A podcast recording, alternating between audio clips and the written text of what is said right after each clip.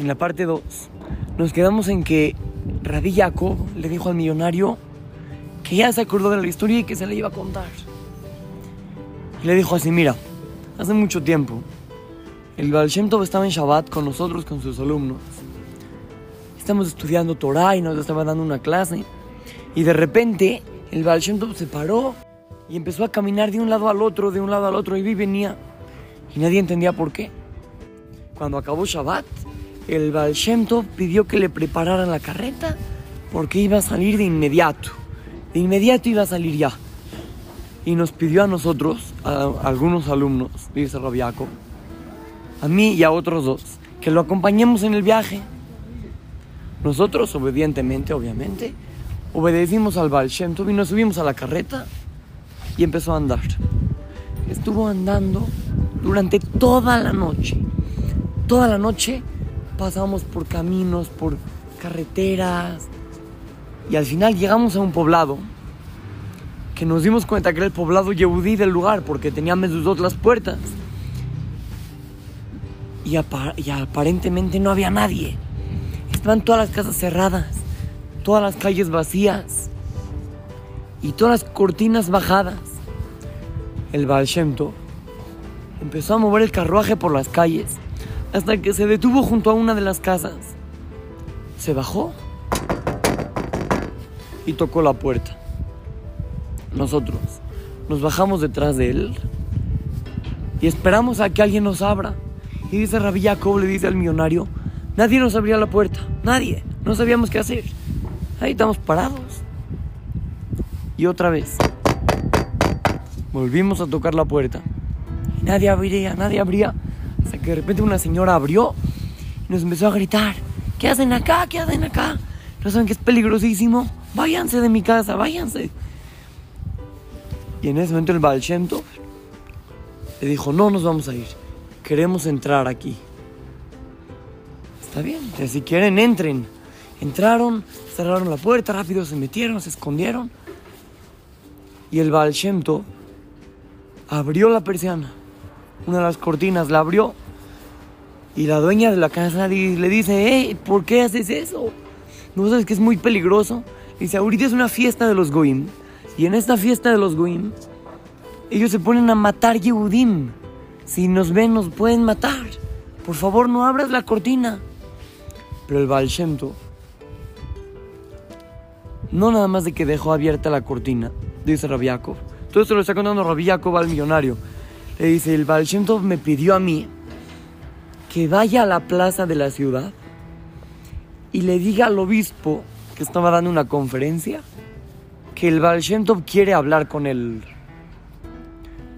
Yo no lo podía creer. ¿Cómo? ¿Arriesgarme de esa manera? ¿Cómo? Pero si el Baal lo pidió, yo le iba a hacer caso. En ese momento, fui a la plaza de la ciudad. Estaba repleto de gente, estaba abarrotada la gente, todos apretados. Muchísima gente estaba eh, escuchando a la conferencia del obispo. Yo me empecé así entre toda la gente. Tenía miedo que me mate alguien. Así como que me escabullí entre la gente. Llegué a la tarima me paré en la tarima y le dije al obispo, con una voz que todos escucharon, toda la gente que estaba ahí me escuchó. Yo le dije al obispo, oye, dice el Baal Tov que quiere hablar contigo. En ese momento, dice Rabbi el obispo se bajó de la tarima y fue conmigo para ver al Baal. Yo no lo podía creer, ¿cómo? Pero así fue. Caminamos otra vez entre toda la gente Llegamos a la casa esa y se encerraron en un cuartito el Baal Shem y el obispo durante una hora. Cuando acabó la hora, ya yo no sé qué pasó ahí adentro. Cuando acabó la hora, entonces salió el Baal con el obispo, nos subimos a la carreta, el Baal Shem y nosotros, los alumnos, y regresamos a la ciudad. no sé qué pasó ahí, no sé. Pero a usted le gusta escuchar historias del Baal ahí está la historia. Eso pasó una vez. Este millonario le dice, no me vas a creer, pero yo era el obispo, yo era ese obispo. Y yo te voy a contar la historia completa, lo que pasó adentro del cuarto. Yo fui criado con Torah y Mitzvot, Yehudi normal, tzadik. crecí y me alejé de la Torah y de las mitzvot.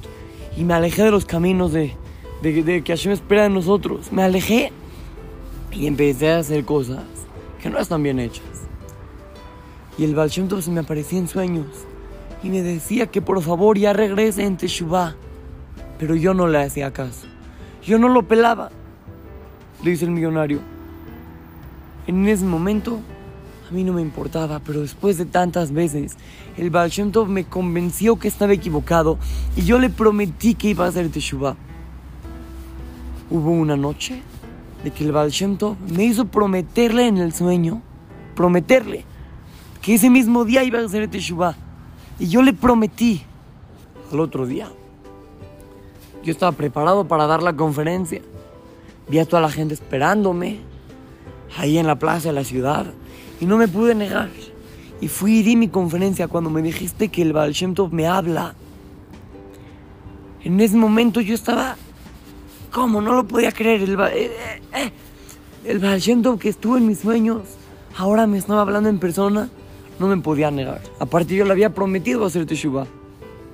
Entonces fui con él y estuvimos encerrados una hora donde el Baal Shem Tov me dijo cómo era la forma de hacer Teshuvah. Y yo seguí esa forma al pie de la letra, al pie de la letra. Y el Baal Shem en ese momento que estábamos ahí antes de salir del cuarto, me dijo, mira, en el momento que alguien te cuente esta historia, es la prueba que tu Teshuvah fue recibida. Cuando alguien te cuenta esa historia. Por eso dice el millonario, el, el obispo que, que hizo Teshuvah, dice, por eso es que yo pagaba por escuchar historias del Baal Shem Tov. Yo quería escuchar esa historia y que mi Teshuvah sea recibida. En el momento que te vi a ti llegar aquí a la ciudad, me emocioné porque te reconocí. Me di cuenta que tú fuiste el alumno que me llevó con el Baal Shem Tov. Muy emocionado. Al fin mi Teshuvah iba a ser recibida, pero no te acordabas. Y en Shabbat tampoco, y el martes tampoco, hasta que te fuiste. Pero en el momento de que tú regresaste y dijiste, ya me acordé de la historia, fue porque en el momento que te fuiste, yo empecé a llorar y a tratar de hacer Teshuvah completa. Y por eso fue que Hashem quiso que tú te acuerdes justamente de esa historia y vengas a contármela. Le dice el millonario, yo, yo te voy a dar muchísimo dinero a, a Rabbi Jacob, yo te voy a dar muchísimo dinero para que ya no tengas que estar yendo de ciudad en ciudad contando historias del Baal Shem. Ya te puedas asentar en un lugar para vivir. Y en este momento ya me di cuenta que mi Teshuvah, Baruch Hashem, fue recibida. Niños, tenemos que saber, muchas veces nos equivocamos, muchas veces, muchas veces hacemos cosas que no están bien. Pero tenemos que saber que para nadie se le cierran las puertas de la, de la. Hashem siempre espera que nos arrepintamos y aunque a veces hagamos cosas que no están bien, Él espera que regresemos porque Él nos quiere y nos ama de una forma increíble, de una forma impresionante, de una forma que no tenemos idea.